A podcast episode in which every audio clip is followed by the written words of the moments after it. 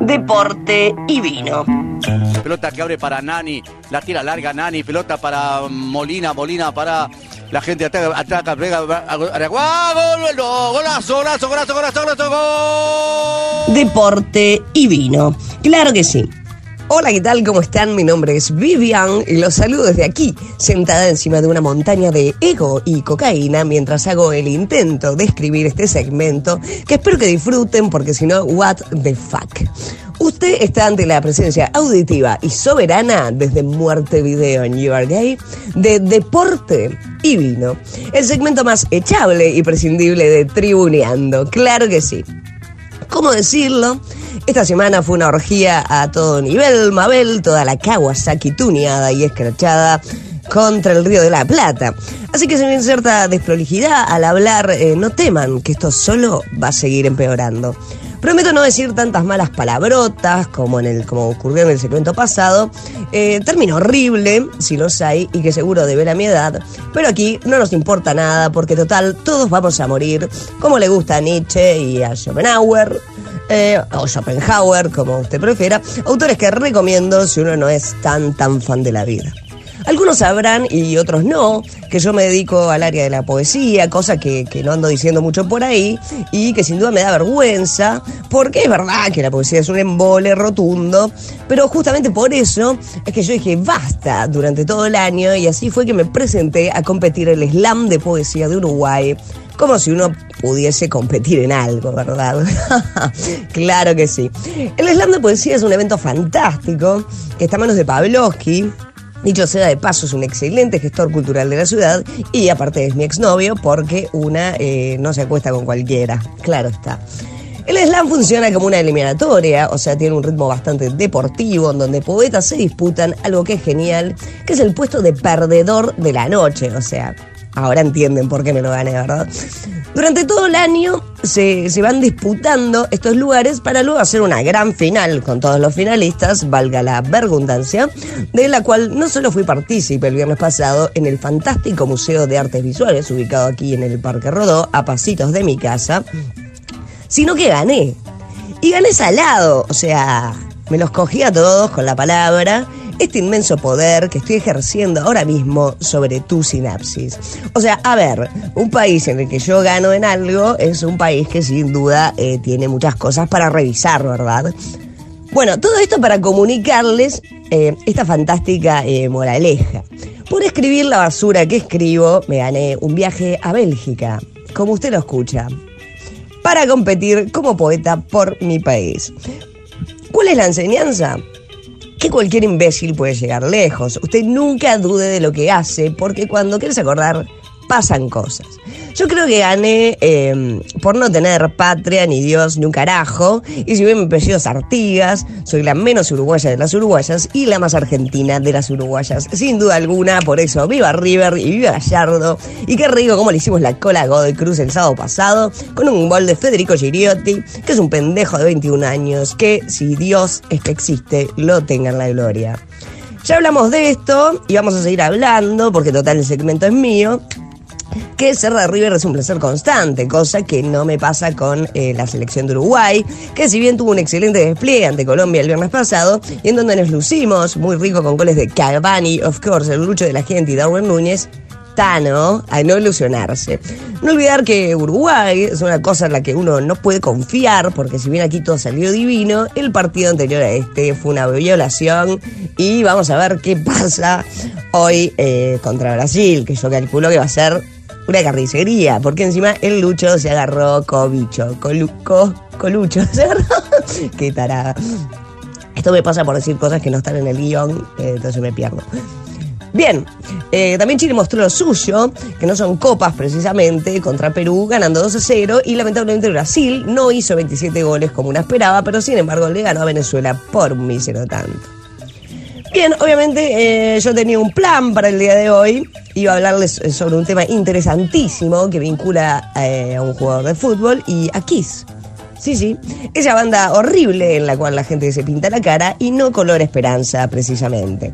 Pero bueno, como mi vida es un maremoto de hechos incontrolables, Eso va a tener que quedar para la semana que viene y hoy les voy a compartir dos excelsos poemas de mi autoría que por supuesto hablan de fútbol y uno de ellos va dedicado a uno de los referentes absolutos de deporte y vino. Así que bueno, seguimos con esta catarata de palabras que espero que ustedes disfruten. Comenzamos con esta obra de arte de la cual les hablaba y que se titula A lo Eric Cantona o nada. En modo necio y natural, en instantes de festejar el imbécil paso del tiempo. No sé cuál es mi calendario, lo incendié a propósito en una de esas noches poseída quemando llanta, vida y contexto. Y nos vino aquí reunidos y parecemos todos de mentira. Quiero ver el bar, quiero chequear si realmente fuimos felices. Como una postal que años más tarde alguien, alguien encuentra en una volqueta. Pero haciendo todo nuestro mejor intento esta noche, que no trae ni buena ni mala suerte, trae lo que te dejes traer.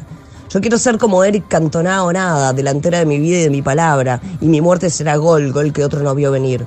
Yo sé que hay dos o tres personas que tiemblan si yo me hago escribirles. Puedo dar nombres, pero mi madre me enseñó que esto es de absoluto mal gusto. Cantoná, cantoná, cantoná como mantra.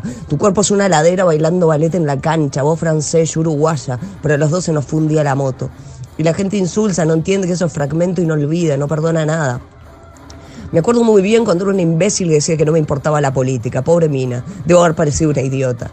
A veces hay que afirmar cosas como que el rojo es rojo y no hay sangre. Es solo una patada que va a cambiar el resto de tu vida.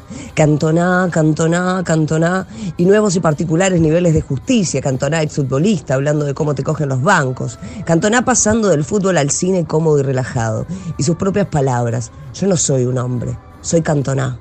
Y en mis retiras queda la potencia del que no se calla nunca. Hace unos días me dieron un pelotazo a toda velocidad en la cara y me gustó. Me quedó un zumbido blanco, una desorientación tal que iba a transformar en gol. En el fútbol y en la vida golpeada, ninguneada, cansada, pero nunca derrotada. Cuando vos me pegues fuerte, fíjate, porque si viene harto corte de luz en tu lado de la cancha. Yo no me metería con una mina de unos 60 que escribe. Yo no me metería con alguien que corre a toda velocidad hacia vos sin importar tu tamaño. Yo no me metería con alguien como yo. Yo físicamente no puedo ni voy a hacerte nada, pero lo cantona tengo cuchillos en la lengua para quien haga falta. Y sé perfectamente cómo hacer para que te sientas como una monumental y soberbia montaña de absoluta nada. Yo no le estoy escribiendo esto a alguien.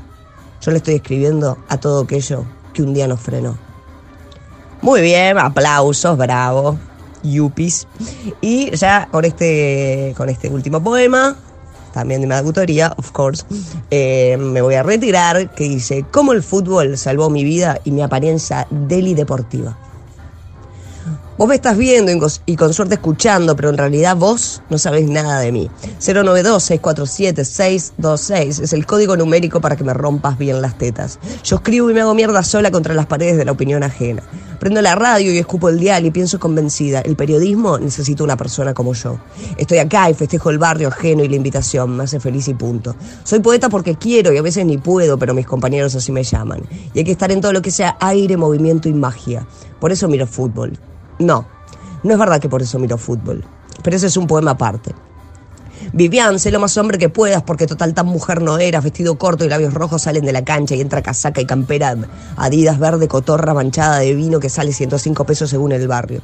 Y siempre poca plata en la billetera, siempre laborando un montón, haciendo lo que quiera, nadie me lo puede negar. Si he roto relaciones por este tema y he mandado gente a sacar fotos a la ruta. Y siempre mil poemas para dedicar. Nunca pude gozar del derecho real de poder caminar sola sin sentir que tenía que tener navajas suizas en la espalda.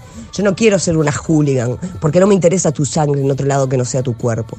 Y relojes que cuentan el tiempo como quieren, eso no es para mí. Hay una cara del deporte que es magia y motor.